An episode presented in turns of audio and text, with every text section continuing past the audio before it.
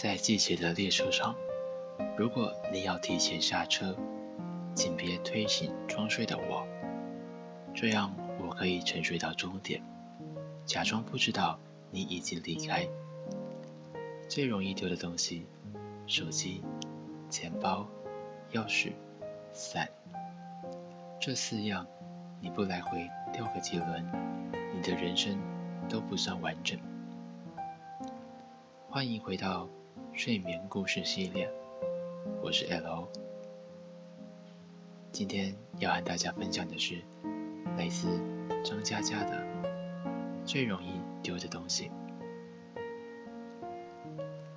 有次雨天打车打不着，千辛万苦拦到辆还有客人的，拼车走。当时我晚饭喝白酒喝晕，上车说了地点就睡着。起来的时候发现自己钱包掉脚底，刚想弯腰捡，司机冷冷地说：“不是你的，上个客人掉的。”我捡起来看了眼。这就是我的啊！司机坚持说不是你的，你说说里面多少钱？必须精确到几元几角，才能确凿证明。因为我丢钱包丢怕了，所以身份证不放里头。我也从来不记得自己到底装了多少钱。司机咬紧不松口，就差停车靠边从我手里抢了。我大着舌头，努力心平气和地解释。在司机冷漠的目光里，我突然明白了，他就是想讹我。紧要关头，后座传来弱弱的女孩子的声音，说道：“我可以证明，这钱包就是他的。我亲眼看着钱包从他裤子口袋滑出来的。”司机板着脸，猛按喇叭。脑袋探出车窗，对前面喊道：“想死别找我的车啊！大雨天骑什么电动？赶着投胎换辆桑塔纳是吧？”下车后，我踉踉跄跄走了几步，突然那女孩追过来，怯怯地说：“你的钥匙、手机和伞。”我大惊：“怎么在你那儿？”女孩说。你落在车上的。当时雨还在下着，女孩手里有伞，但因为是我的，她没撑。我也有伞，但在她手里，我撑不着，所以两个人都淋得像落汤鸡。我说：“你不会是个骗子吧？”女孩小小的个子，在雨里瑟瑟发抖，说：“还给你。”我接过零碎，他立刻躲进公交站台的雨棚。大概因为他跟我目的地不同，要还我东西，所以提前下车了。我大声喊：“这把伞送给你吧。”女孩摇摇头。后来他变成了我的好朋友，他叫姚吉，我喊他姚吉。他经常参加我们一群朋友的聚会。但和大家格格不入，性格也内向。无论是 KTV 还是酒吧，都缩在最角落的地方，双手托着一杯柠檬水，眨巴着眼睛，听所有人的胡吹乱侃。这群人里，毛毛就算在路边摊吃烧烤，兴致来了也会蹦上马路牙子跳一段民族舞。当时。把妖姬震惊的手里的烤肉串都掉下来了。这群人里，韩牛唱歌只会唱《爸爸的草鞋》，一进 KTV 就连点十遍，唱到痛哭流涕才安逸。有次他点了二十遍，第十九遍的时候，妖姬听到活活吐了。这群人里，胡言说话不经过大脑。他见妖姬一个女孩很受冷落，大怒道：“你们能不能照顾下妖姬的感受？”妖姬刚手忙脚乱，摇头说：“我挺好的。”无言说：“你跟我们在一起，有没有一种被轮奸的感觉。我告诉姚姬，你和大家说不上话，下次就别参加了。姚姬摇摇头，说道：“没关系，你们的生活方式我不理解，但我至少可以尊重。而且你们虽然乱七八糟，但没有人会骗我，会不讲道理。你们不羡慕别人，不攻击别人，活自己想要的样子，我做不到。但我喜欢你们。”我说：“妖姬，你是好人。”妖姬说：“你是坏人。”我说：“我将来会好起来，好到吓死你。”朋友们劝我：“你租个大点的房子吧，以后我们就去你家喝酒、看电影，还省了不少钱。”我说：“好。”就租了个大点儿的房子，大家欢呼雀跃，一起帮我搬家，东西整理好以后。每人塞个红包给我，说就当大家租的。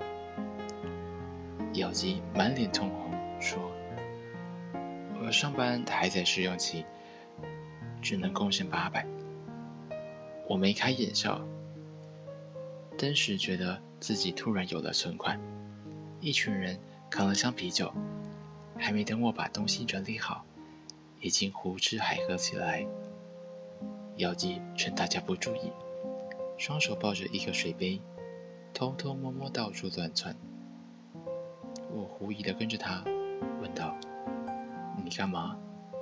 妖姬说：“嘘，小声点。你看我这个水杯好不好看？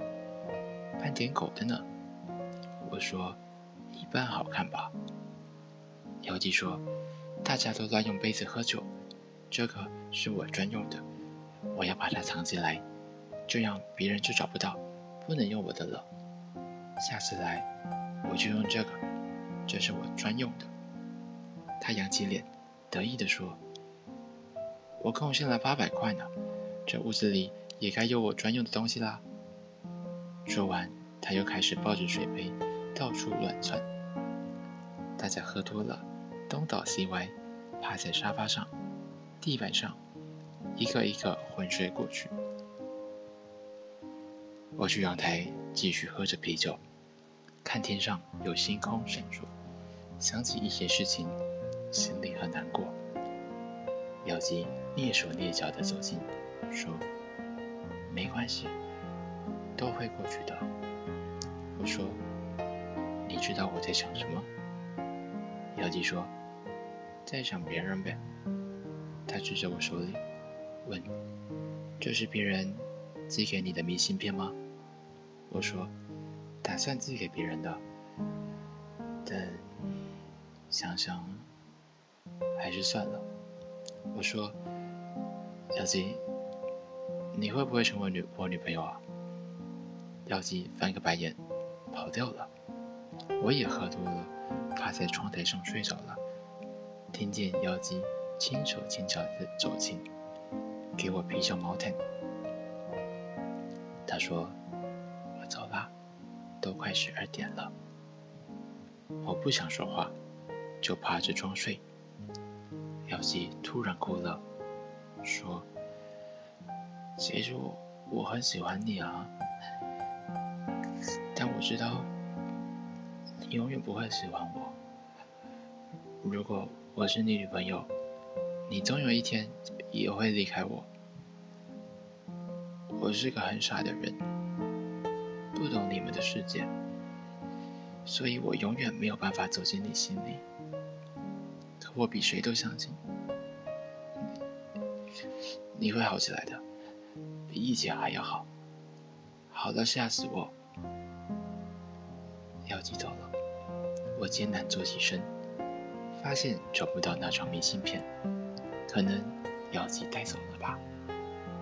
明信片是我想寄给别人的，但想想还是算了。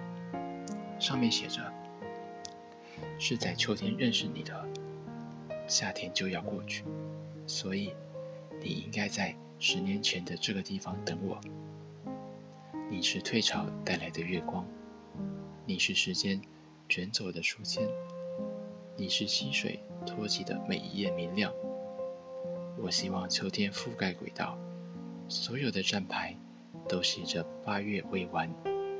在季节的列车上，如果你要提前下车，请别推醒装睡的我，这样我可以沉睡到终点，假装不知道你已经离开。我抬起头，窗外夜深，树的影子被风吹动。你如果想念一个人，就会变成微风，轻轻掠过他的身边，就算他感觉不到。可这就是你全部的努力。人生就是这样子，每个人都变成各自想念的风。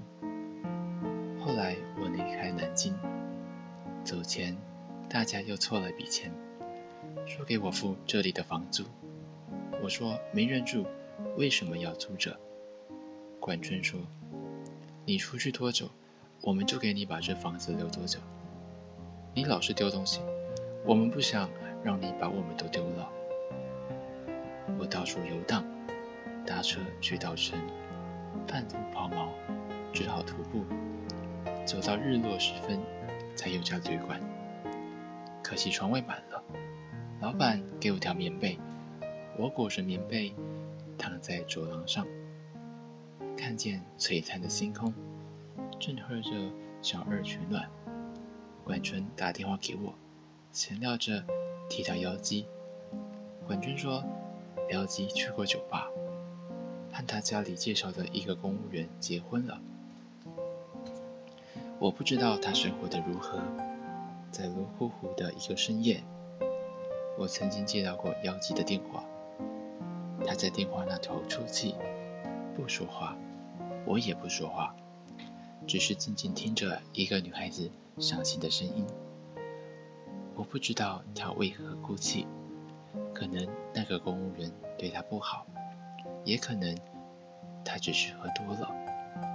后来，她再也没有联系过我，就算我打过去。也没有人接，又过了两个月，我打过去就变成空号了。一年多后，我回到南京，房东告诉我，那间房子一直有人付房租，钥匙都没换，直接进去吧。一年多，我丢了很多东西，可这把钥匙没有丢。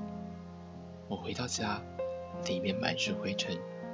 我一样一样整理，一样一样打扫，在收拾橱柜时，把所有的衣服翻出来，结果羽绒服中间夹着一个水杯，斑点狗的水杯。我从来没有找到过妖姬的杯子在哪里，原来在这里。